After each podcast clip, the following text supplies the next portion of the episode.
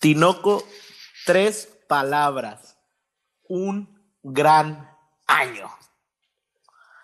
Un gran año, buenas noches, Armando, un gusto. Eh, un gran año, un gran año, esperamos un gran año de Fórmula 1. Creemos que se pueden dar bien las cosas para varios pilotos, hay varias parejas de pilotos que nos llaman la atención. Esperamos mucho de los carros, los desarrolladores están invirtiendo gran tiempo y mucha ingeniería para poder hacer esto más competitivo y más entretenido. Armando, ¿cómo estás? Muy bien, muy bien, Tinoco. Buenas noches, buenas tardes, buenos días. En esto de los podcasts, pues no hay, no hay horario, ¿no? Pero bueno, estamos a ¿qué? 29 de enero y es el primer capítulo de Desde el Paddock, ¿no? Qué, qué emoción, Tinoco, estar, pues, atrevernos, ¿no? A, a, a hacer este, este nuevo pues podcast este, enfocado en la Fórmula 1, en algo que, una afición nueva que agarramos tú y yo, ¿no? Sí, fíjate, justamente cuando platicábamos acerca de hacer este podcast, pues sale desde la, el acercamiento que tuvimos con la serie de Netflix Drive to Survive y pues nos atrevimos un poquito a, a incursionar en este. Oye, oye, Tinoco, para que no nos vayan a criticar, estos ni saben nada, ¿verdad? Pues oye, somos novatos, ¿verdad? Sí, somos aficionados recientes que, que pues gracias a la serie nos metimos un poquito más, que estamos pues emocionados con todo este mundo que pues desde fuera puede parecer que no es tan, tan entretenido, ¿no? En lo personal yo creía que ni siquiera era un deporte, que pues, que el coche sea todo y ya empiezas a escarbarle un poquito, empiezas a tener acercamiento con, con la serie y te das cuenta que es una, una disciplina que demanda tanto física como mentalmente, yo me imagino como ningún otro. Y, fíjate, Tinoco, que cuando veíamos en ese entonces la serie, pues en, el, en inicios del 2020, eh, pues hablaba, perdón, en inicios del 2019 y hablaba de la, de, la, de la temporada del 2018, ¿no? Es correcto. Y, fíjate, yo, yo pensaba, bueno, pues Checo en ese entonces, pues al final somos mexicanos, ¿no? Y, y decías, híjole, pues tiene un mal carro y, y luego lo pintaban como el malo de la película, ¿no? Y todo. Y pues vamos a ver, vamos a ver. Y en ese entonces, este, no se esperaba ahora el gran año que esperamos que tenga ahora en el 2021, ¿no?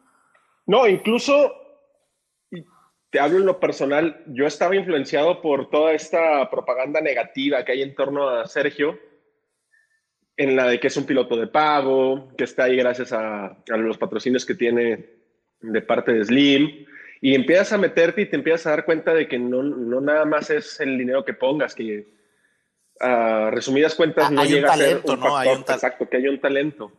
Y luego ya viene toda esta parte del patriotismo, porque somos mexicanos y cuando juega la selección y juega contra Alemania, ¿tú crees que le va a ganar?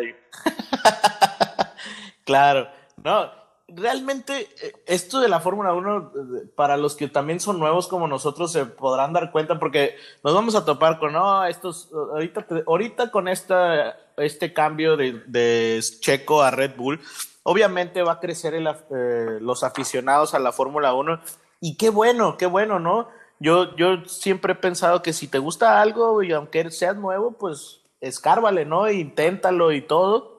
Y eso es lo que ha pasado con nosotros realmente, pues dos años siguiendo la Fórmula 1, pero pues ahora sí que, pues gracias al Internet hemos estado buscando de otros años, hemos este, buscado hasta de ingeniería, ¿no? De, los motores, etcétera y estar al pendiente de las noticias que salen todos los días, porque uno pensaría que lo importante nada más es la carrera y te empiezas a meter y te das cuenta que hay una, un sinfín de aspectos a tener en cuenta que culminan con un gran premio, pero que a veces los pasamos por alto. Bueno, nos pasó que lo pasábamos mucho por alto hasta que te empiezas a meter y como tú dices, Armando, nos, nos, nos, nos vamos metiendo y nos vamos empapando de toda esta de esta afición y pues sí.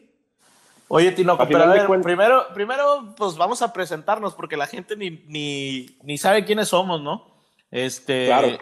A ver, Tinoco, pues dinos tú. No, pues yo soy Manuel Tinoco, Tinoco para mis buenos amigos. Y pues como bien comentaba, soy un aficionado reciente, un aficionado que ya me considero con un, un pequeño conocimiento, un conocimiento muy básico de la Fórmula 1, que me llama sobre todo la atención el aspecto mental que tienen los pilotos, el desgaste físico al que se enfrentan y cómo tienen que estar concentrados durante una hora y media en no cometer un error, porque estamos hablando que los errores que tú cometes son en milésimas de segundo y te pueden costar pues todo un fin de semana, ¿no? Ya no hablemos de, de, de... los millones de dólares. De los millones de dólares o de ir a 300 kilómetros por hora. ¿Y tú, Armando? No, bueno, pues yo, Armando Guzmán, este, Armando para los amigos. este, yo soy marquetero de profesión, me gusta toda la onda del marketing, este, y la Fórmula 1, pues es eso, ¿no? Es un mundo de marketing en cuestión de marcas, de políticas, de public relations, etcétera, ¿no? Es, un mundo de, de mercadotecnia, comunicación, como un día pueden decir que están contentos con un, con un corredor, con un este piloto, perdón. Al día siguiente le dan una patada allá donde te conté y contratan, y contratan a otro, ¿no? Que es algo de lo que vamos a hablar al rato.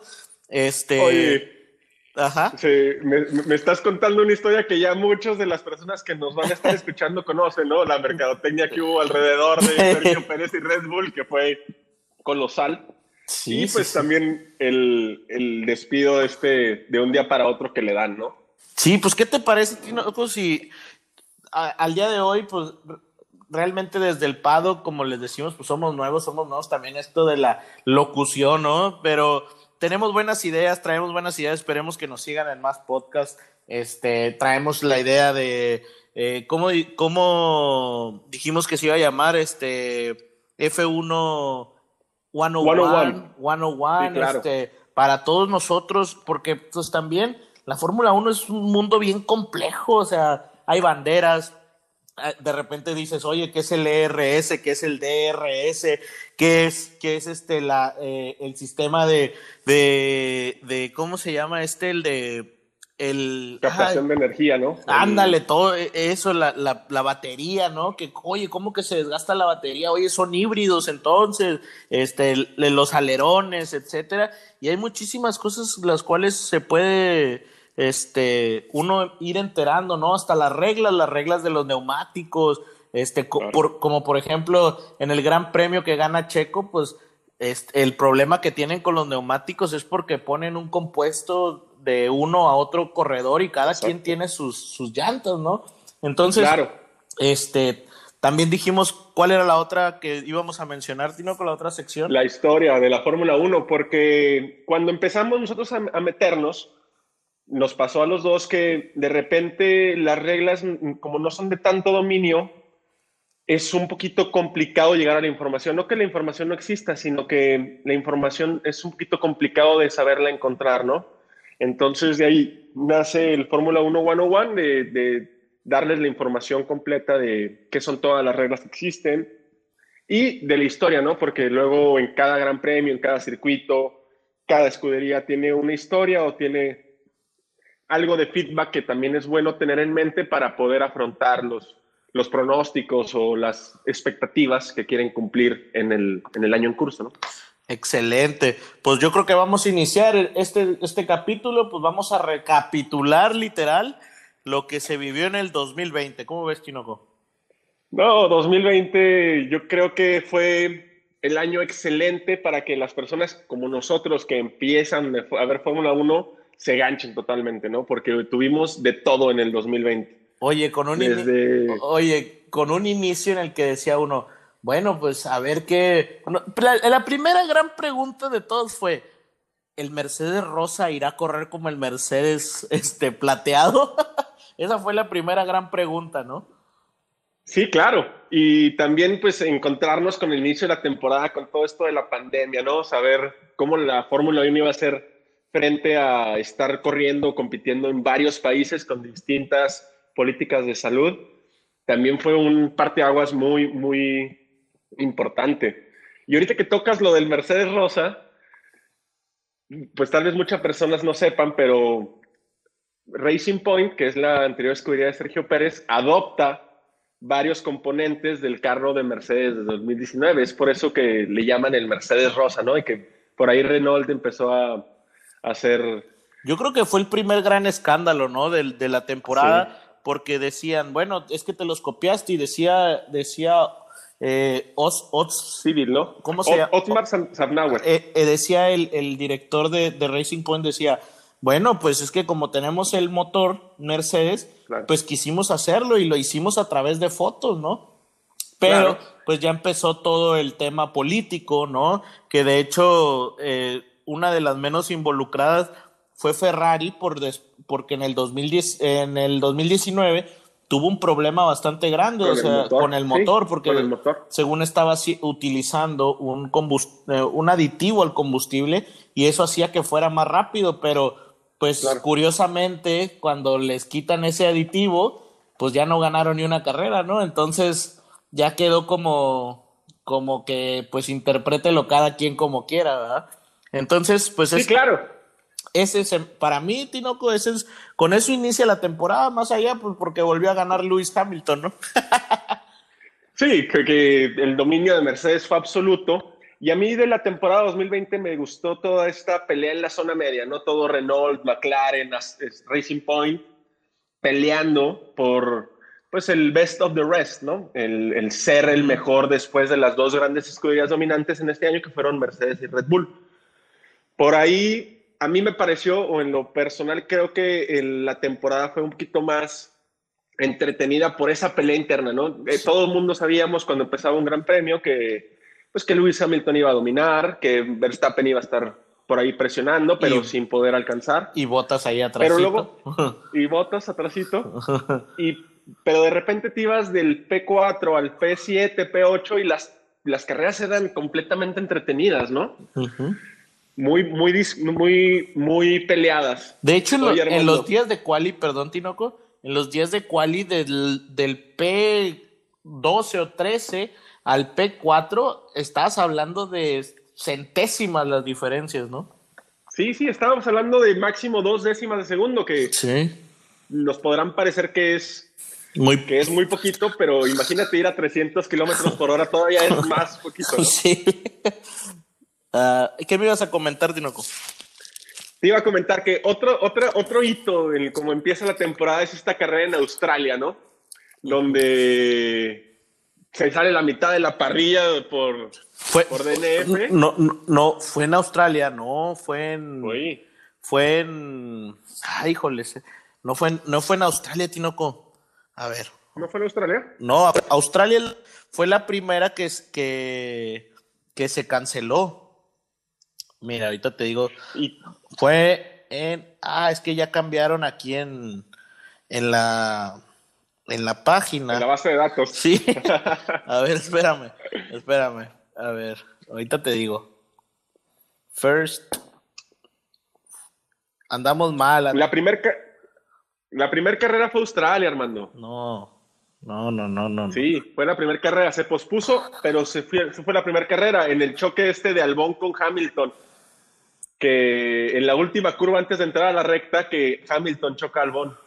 Mira, fue los, los test de, los test en, en Barcelona.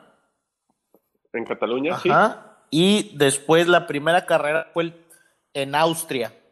Acuérdate que fue, fueron dos carreras seguidas en Austria. Sí, sí, sí. Este, ahí inició el campeonato y gana botas, gana botas. Este, Gana botas por ese, ese, ese, ese conflicto que hubo de Albón con Hamilton. Así es. Que se chocan ahí antes de entrar a la última, la última vuelta en la última curva del circuito. Sí, pues ahí no, por eso Norris gana su primer este podio.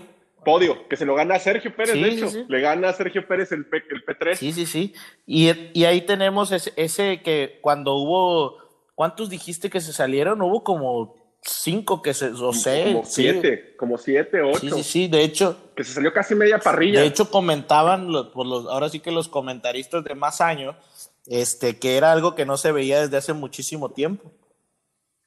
Sí, sí, que incluso en la primera vuelta arrancando se salen, creo que dos o tres carros que se tocan y por ahí ya no pueden competir. Y luego los Alfa Romeo o los Haas se les truena el motor en la lap creo que 15 o 16, y de ahí para abajo se van saliendo todos, se salen los Williams, se salen por ahí muchas, este, muchos monoplazas. Y de hecho, ya, ya si nos vamos a las, a las carreras, pues tenemos ese de Australia, en donde hay varias cosas interesantes. Luego de Austria, perdón, y luego tenemos otros donde Hamilton gana, Hamilton gana, Hamilton gana. Eh, este, tenemos a Verstappen, a Bottas y a Leclerc ahí acompañándolo. Pero realmente, claro, y luego ya cuando se viene a... Viene Silverstone. Viene Silverstone, Armando, que es cuando se va Sergio Pérez las dos carreras, en la quinta que le da COVID. Que le da COVID, exacto. Ahí, esas carreras, realmente yo decía, era, era una buena oportunidad de Checo de hacer algo interesante, ¿no? Y tenemos el regreso de Hulkenberg, ¿no? Que pues alguien que, que, la mayoría de la gente lo quiere, este, este piloto. En lo personal me encantó que llegara Hulkenberg y con toda esta mercadotecnia, como mencionabas, ¿no? Que la Fórmula 1 está envuelta en mercadotecnia, cómo regresa Hulk, Hulk, Hulkenberg, ¿no? Y cómo regresa, hace un buen papel en, en Silverstone, hace un buen papel en la sexta carrera después regresa Checo, ya yo tenía mis dudas de cómo iba a regresar, regresa y empieza a mejorar mucho el monoplaza, empieza la, la situación esta de se va, se va a Betel a, Racing Point, ahorita Aston eh, Martin. Pues empieza la presión, ¿no? empieza la presión. Empieza la presión. Empieza la presión. Sí, mediática a hacer su papel. Por ahí de septiembre, ¿no? Octubre es cuando dan el anuncio de que Checo Pérez no iba a ser un piloto, un, piloto de Fórmula 1 para, para Aston Martin y empieza otra, otra novela, ¿no, Armando? Empieza otra novela y empieza el despunte de Daniel Ricciardo en Renault, empieza el despunte de Lando Norris y Carlos Sainz en McLaren, que es una pareja impresionante por el trato, por lo veloces que son.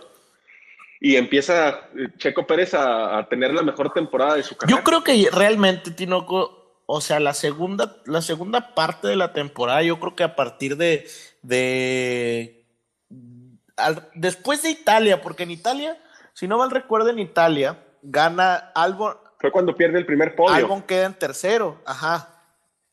Albon queda en tercer lugar y, y, ya es donde yo, ahí es donde yo creo que empieza este ascenso de Checo, pero a niveles fuertes, ¿no? Empieza a niveles donde, donde ya trae un nivel este, elevado, o sea, trae un nivel en donde cuarto, sexto, sexto, quinto, tercer, eh, cuarto otra vez, y, fue cuando empezaron a decir, oye, nada más Hamilton y Pérez tienen las últimas 15 carreras punteando, ¿no? Empezaba. Sí, que son los únicos pilotos que habían hecho puntos en todas las carreras que habían participado. y, y, que termina siendo nada más Hamilton, el único piloto que punteó en todas las carreras. Y algo que participó. Hablemos de, de, de, podemos hablar de cualquier cosa de la Fórmula 1, pero realmente la segunda parte de la temporada, todo lo que se habló, incluso el o sea, incluso el, o sea, la Fórmula 1 en general, todo lo que se hablaba era Checo Pérez. Sí, sí, el, el, ajuste mediático que tuvo Checo Pérez con todo este impulso de Red Bull, ¿no? Que también lo vamos a tocar en otro episodio de, de, de cómo este impulso mediático que tuvo Red Bull con Checo, ¿no? Que todo Twitter después de un gran premio era Checo Pérez a Red Bull. Tanto hispanos hablantes como europeos, como asiáticos, posicionaban a Checo en Red Bull. Y luego viene la que para mí fue el mejor premio de la temporada, Armando, el Gran Premio de Turquía. No, el gran... La única carrera... El gran... Sí, el Gran Premio de gran Turquía. Premio de Turquía empieza a las 4 de la mañana de la hora del centro de, de, de, México y recuerdo que eran las 5, 5 5.40 más o menos, empieza la última vuelta, este, Lewis Hamilton, lloviendo, ¿verdad? Estaba lloviendo intensamente y de repente Checo cambia de segundo lugar a tercer lugar, ¿no? sí, en, la última en vuelta. La última vuelta. En la última vuelta se pasa de frenada, lo, rebasa Leclerc y en la siguiente vuelta Leclerc bloquea los neumáticos delanteros y lo rebasa Checo y lo rebasa Betel. Y Checo termina en, segundo. En, podio, en segundo lugar. Y yo creo que a partir de ahí todo el mundo, si ya la atención estaba con Sergio Pérez, voltean inmediatamente a Sergio a ver qué está haciendo en las carreras, qué está haciendo en las qualis, qué está haciendo en las prácticas libres. Y se refuerza esta atención mediática con Sergio Pérez. Y es que realmente fue, fue este descenso intenso de, de Albon y aparte en la misma, el mismo internet, la misma publicidad que no dudo que haya sido desde el equipo de Sergio Pérez, este, empezar a presionar, ¿no? Empezar a presionar a Red Bull de, de, oye, aquí estoy y estoy corriendo mejor que tu, que tu piloto, ¿no? Así es. Y, y, luego viene el siguiente gran premio, que si no mal recuerdo fue en, Bahrein. Bahrein. Ajá. Que de hecho Albon gana un tercer lugar ahí, pero ese tercer lugar no era de él. Ese tercer lugar se le reventó el motor a Checo a tres vueltas del, del, final. Del cierre del Gran Así Premio. es. Entonces ahí hubiera sido otro podio. Y luego se viene el Gran Premio que yo creo que todo, todo México se enteró, ¿no? Ese, ese Gran Premio que hasta nos hizo llorar, ¿no, Tinoco? No, no, yo, yo me acuerdo estarlo viendo y pues bueno, te das cuenta de que en la primera vuelta Leclerc toca a Sergio Pérez, se sale Verstappen, sale Leclerc, Checo pasa al último lugar y empieza una remontada impresionante, la remontada más grande que ha habido en la Fórmula 1, ¿no? Anteriormente pertenecía a ese récord a Kimi Raikkonen, si no me falla la memoria, que había remontado 13 lugares, bueno, Checo remontó 18. No, no. Por ahí también, pues, se mezclan cosas de que los Mercedes tuvieron problemas ahí en los pits, pero merecidísimo ese, ese primer lugar. Y yo cambiaría lo que pasó en Bahrein, que es el mismo circuito, con diferente trazada, por el Gran Premio de, de Shakir, ¿no? Yo, yo creo que incluso Sergio Pérez dio gracias a Dios que se le haya reventado el motor con tal de, subirse al, ah, primer lugar, ¿no? claro, clarísimo, ¿no? Y, y realmente si, si, si, nos ponemos a pensar fue un hecho histórico, o sea, eh, no, Pedro Rodríguez, de los hermanos Rodríguez, por eso se llama eh, los hermanos Rodríguez, el, autódromo de la Ciudad de México, pues tenía años, o sea, que no pasaba esto. 70, años, 70, 70 algo, 70 y algo. Sí, entonces fue un hecho histórico que realmente para los que nos tocó verlo, pues sí, yo creo que ahí reafirmó el hecho de, ¿saben qué? Aquí estoy y quiero el asiento de Red Bull, ¿no? Sí, como él. Y deja tú, Armando, yo me acuerdo más de una escena de cuando Sergio se sube y suena el, himno nacional mexicano, otra vez este patriotismo que tenemos tan, tan arraigado, ¿no? Ese sonar, sonar el himno nacional mexicano y. No, bueno, fue un, momento impresionante. No, estuvo brutal.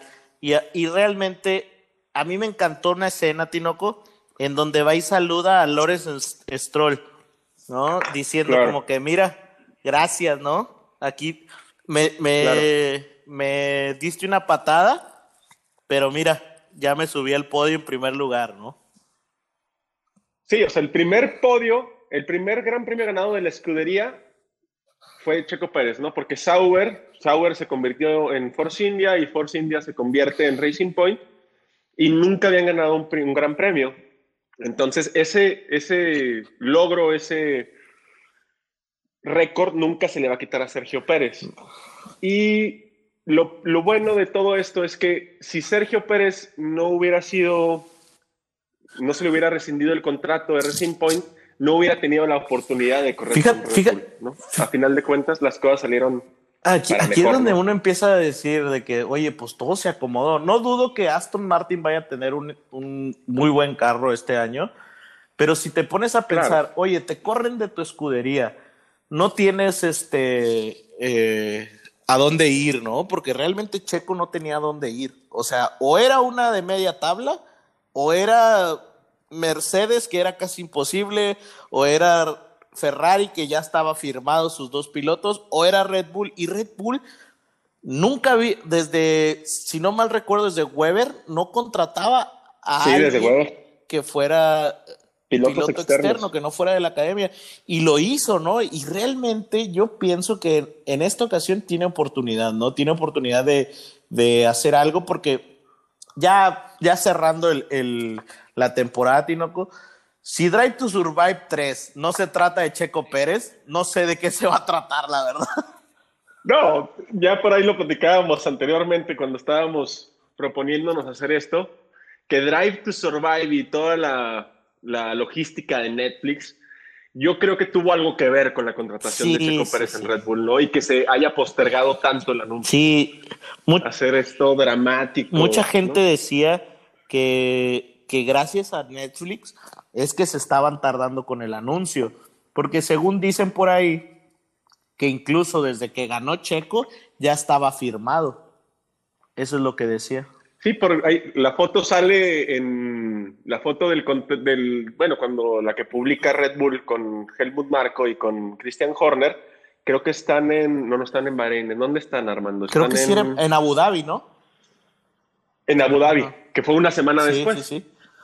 Dos semanas después. Pues quién sabe, pero pues así cierra el 2020, Tinoco. Cerró con muchísimas cosas interesantes. Nosotros realmente los invitamos, si ustedes son igual que nosotros aficionados nuevos, pues échese un clavado Drive to Survive 1, Drive to Survive 2, que realmente son muy por encimita. Si a ustedes les gusta Drive to Survive 1 y 2, vean el 3 y no se pierdan la, no, se pierdan la temporada porque realmente en cuanto ves el primer gran premio, porque algunas hay que, hay que aceptar, hay unas carreras que son aburridas, esa es la verdad.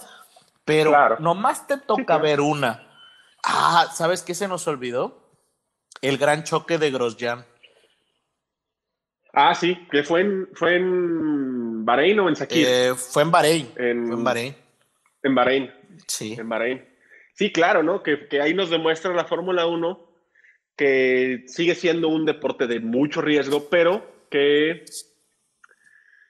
que cumple con una cantidad de medidas de seguridad tremendas, ¿no? Ya no estaremos tocando ahí en Fórmula 1 101 de, de todos los protocolos que existen para que los pilotos por reacción natural puedan salir de un pitcock, que es la cabina, y como Grosjean lo demuestra claramente, ¿no? El carro envuelto en llamas y él por instinto sale y, conoce los protocolos para salir, ¿no? La Fórmula 1 ahí nos, nos refuerza el hecho de protegemos a nuestros pilotos. No, fue, una temporada muy bonita, fue una temporada muy bonita. Yo la verdad me pongo a pensar y digo, ¿cómo no empecé a ver la Fórmula 1 antes, no? este, pero realmente este año, fíjate que por un lado, quisiera que no vengan las nuevas este, restricciones o todo lo nuevo que va a pasar con, con el monoplaza porque ahorita la Fórmula 1 realmente se está cortando la, distancia entre unos y otros. Y ojalá se acorte más, o sea, que, veamos más competencia. Y este año hay una parrilla que le llaman la parrilla de oro, ¿no? Tenemos, si nos vamos uno por uno, sí hay corredores que, que, no debiesen estar, como por ejemplo, a mi parecer, Latifi no debiese estar. Mazepin no debería estar. No debería estar la verdad, Lance Stroll, no debiese estar, pero... Por ahí Kimi, por ahí Kimi ya también ya, ya debería dejar el... No porque no tenga las manos, pero dejar el espacio mm, para un... Alguien nuevo, claro. Pero si nos vamos así, o sea, tenemos, vámonos rápido, tenemos a Lewis Hamilton. Quizás Botas ahí un poco débil, pero al final gana, ¿no? Tenemos en Ferrari tenemos a Charles Leclerc y, y, Carlos Sainz. y luego en Red Bull tenemos a, al pródigo, ¿no? A Max Verstappen y a, nuestro chequito de oro, ¿no? Y luego Y luego por ahí te vas a Alpine y está Fernando Alonso, o sea, un campeón del mundo.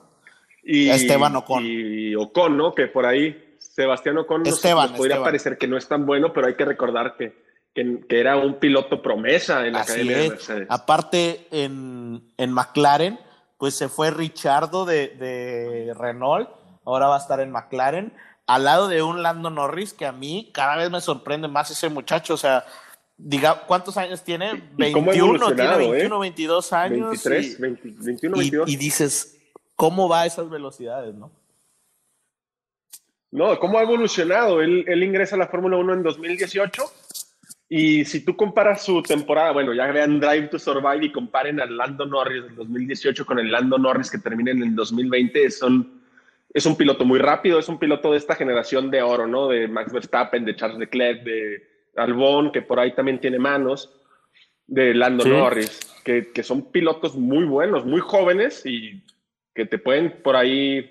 Poner sí, al final, ahorita sí que tenemos muchos, varias décadas, ¿no? Juntas, pero puro, pura, pura personalidad, un Kimi Raikkonen, un Fernando Alonso, un Sebastián Vettel, que, y que juntos, más Lewis Hamilton, estás hablando de más de 20, de, de 15, perdón, grandes eh, campeonatos, campeones del mundo. Campeones, campeones. Son dos, de, son dos de Fernando Alonso, son seis de Lewis Hamilton, es uno de Kimi Raikkonen. Siete.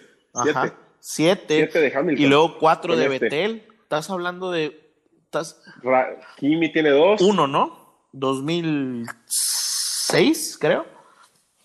Sí. Uno, sí, porque con Ferrari no le tiene uno. Tiene uno, tiene dos Fernando Alonso, tiene siete, estamos hablando de nueve y cuatro de Betel. Estamos hablando de 13 años. 13, años de campeones del mundo que tenemos ahí en, en esta parrilla, ¿no? Y, y no dudo que Max Verstappen vaya a tener un campeonato mundial. No dudo que Charles Leclerc le esté peleando. No dudo que un Lando Norris con carro también. Por ahí. No dudo que. No dudo que George Russell en el Mercedes pueda estar peleando ahí un, un, este, un campeonato del mundo, ¿no? Claro, no, no. Se viene una temporada muy impresionante porque los tiempos se acortan, ¿no? Y por ahí Mercedes va a estar más presionado y Renault, bueno, Alpine, McLaren, Ferrari, Aston Martin van a estar peleando con el cuchillo entre los Oye, Tinoco, y pues ya para terminar, pues muchas gracias a todos por escucharnos este primer episodio. Vamos a tratar de estar este, subiendo seguido este, capítulos, ¿no? De este podcast. La idea es este, juntos ir paso a paso en, en este mundo de la Fórmula 1. Ya queremos que empiece. Estamos hablando de que empieza, empieza la temporada justo el día de 26 al 28 de marzo es el primer gran premio en Bahrein. Este, y, pues realmente eh, los invitamos este, estos, estos meses, este estos dos meses, todo febrero y lo que antes del Gran Premio, pues vamos a estar hablando de las noticias, vamos a estar hablando de, de nuestras predicciones, de qué pensamos acerca de de ciertas escuderías, etcétera. Y nos vamos con, con la pregunta, ¿no, Tinoco? Vámonos con la pregunta. Predicción de tu top 6 de pilotos, ¿cómo van a quedar en el campeonato de pilotos? Yo me iría con Hamilton en, en primer lugar. Por ahí coloco a Max en segundo. Checo Pérez en el tercero. En el cuarto voy a poner a Daniel Ricciardo. Quinto me atrevo a poner a Vettel. Y en el sexto colocaría... estoy entre dos, Armando. Si Ferrari tiene un buen carro, como lo vienen presumiendo, pondría a Leclerc. Si resulta ser que no, pondría a Norris. Lando Norris. Tú confías mucho en McLaren, ¿no? Lando Norris. Confío mucho en McLaren. ¿Escuchaste cómo suena el motor la semana pasada? Qué hermoso. Yo por eso, yo soy de motores de combustión. Los eléctricos no me, no, me, no me convencen, ¿no? por eso no, por eso no, yo e. puro Fórmula 1. Ahí te van los, los míos. Yo pienso que en el P6 tenemos a Carlos Sainz. En el P5 creo que tenemos a Charles Leclerc yo creo que ellos van a estar ahí pegados. Ok, te vas con Ferrari fuerte, ¿eh? Yo pienso que Ferrari, va a venir fuerte, ¿eh? No, algo me lo dice, no sé. Al final es, la más grande de todas, ¿no? Sí, les cuidamos el romanticismo, ¿no? De, Maranello. Y tenemos en el P4, yo creo que ahí se va a meter Sebastián Vettel. Ok. Y luego en el aquí viene lo interesante, ¿eh, Tinoco? Yo no creo que Botas vaya a estar entre los primeros seis. Algo me dice que Botas no, nomás no, porque siento que van a estar muy pegadas las escuderías. A lo mejor aquí nos estamos equivocando y al final, pues de eso se trata, ¿no? De, dar predicciones. Yo creo que en el, P, en el P4, este, ah, en el P4 Betel, en el P3, yo veo a Max Verstappen. Ok. ¿sí? Ok. Y P2 y P1 no sé. Ah, o sea, te, te reservas el comentario. No, no, no seas cobarde, que los que nos están escuchando tienen que saber a quién pones en el P1. Me voy a arriesgar. P2. P2 pongo a Lewis Hamilton. Y P1 me voy con Chequito de Oro. Chequito de Oro. Nos vamos campeones del mundo con Red Bull. Te voy a, regresar A la pregunta, Armando, para cerrar. ¿Quién crees que será la decepción este La año? decepción. Yo creo que la decepción es Fernando Alonso. Ay, Yo creo que la fuerte. decepción va a ser Fernando Alonso, porque al final todos los nuevos, pues son nuevos, ¿no? ¿Cómo decepcionan? ¿Verdad? Pero Claro. Fernando Alonso es nuevo, pero no nuevo, nuevo. ¿Me explico? Fernando Alonso tiene que llegar y tiene Claro. que que sus manos hablen por él, ¿no? Y yo desde el- yo vi la última temporada de Fernando Alonso y yo me quedé con mucho que desear, pero pues viene a- a Renault que Renault viene con un muy buen impulso, ¿no? Claro, con todo esto ¿Tú no cuál crees director que de sea carrera, el, ¿no? el- este esta decepción del, del 2021? Me voy a ver menos A ambicioso, Armando. Yo coloco a Mazepin. Pero ¿cómo va, ¿cómo va a decepcionar, la- es nuevo, no puede decepcionar. ya empezó decepcionando con su incursión a Fórmula 1 y todo el escándalo que hubo. Yo creo que la decepción va a ser Mazepin, sobre todo porque su compañero de, de equipo va a ser este Schumacher, el hijo de, de Mike, va a ser Mickey Schumacher. Entonces yo creo que la comparación va a ser brutal entre uno y otro, que lo va, va a estar muy adelante de él en cuanto a rendimiento. Oye, creo que va a entonces pues ya para terminar, ya sabemos cuál es mi sorpresa. Yo ya la di. Ya di mi sorpresa. Sí. Para ti, ¿quién es la sorpresa del 2021? Mi sorpresa en el 2021, yo pondría a Vettel en Aston Martin. No, de no. Vettel en unas temporadas No, muy feas no. con Ferrari, yo creo que Vettel va a regresar a un rendimiento Tinoco, que se espera de él. a- Y que lo habíamos van a voltear quedado a que en este nuevo. podcast íbamos a odiar a Aston Martin, ¿no?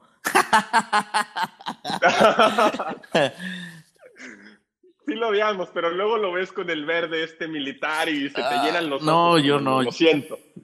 Soy un romántico. Yo odio, odio a esos de Aston Martin que antes eran rosas. Pero bueno, Tinoco, pues un gusto. Excelente podcast y esperemos que nos sigan escuchando, ¿no? Les voy a dar una recomendación a todos los que nos lleguen a escuchar. Si les gusta Drive to Survive, sigan muy de cerca desde el paddock, porque traemos esa misma, esa misma idea de generar contenido. Y si les gustó Drive to Survive, o si no la han visto, vayan a verla. Y si les gusta, síganos escuchando, porque es algo muy parecido a lo que van a ver, en- a lo que van a escuchar. Y síganos en Facebook. En. Facebook pu- pusimos desde el paddock y en Twitter. Y vamos a estar poniendo ahí cosas de noticias, compartiendo, sobre todo retuiteando. Nosotros no somos generadores de contenido más que de podcast, ¿no? Entonces, ahí para que ustedes también se puedan ir enterando, lean y después lo comentamos acá en, la- en, el, en, la- en el capítulo, ¿no? Y este, para que nos den su, su feedback también, Armando, de repente que nos digan, oye Armando, ¿cómo colocas a Checo Pérez? O qué esperas, ¿por qué pones así a Fernando Alonso? ¿no? Saber, saber qué, qué opinan ustedes también estaría interesante. Y nos vemos en el próximo capítulo. Ya está, Tinoco.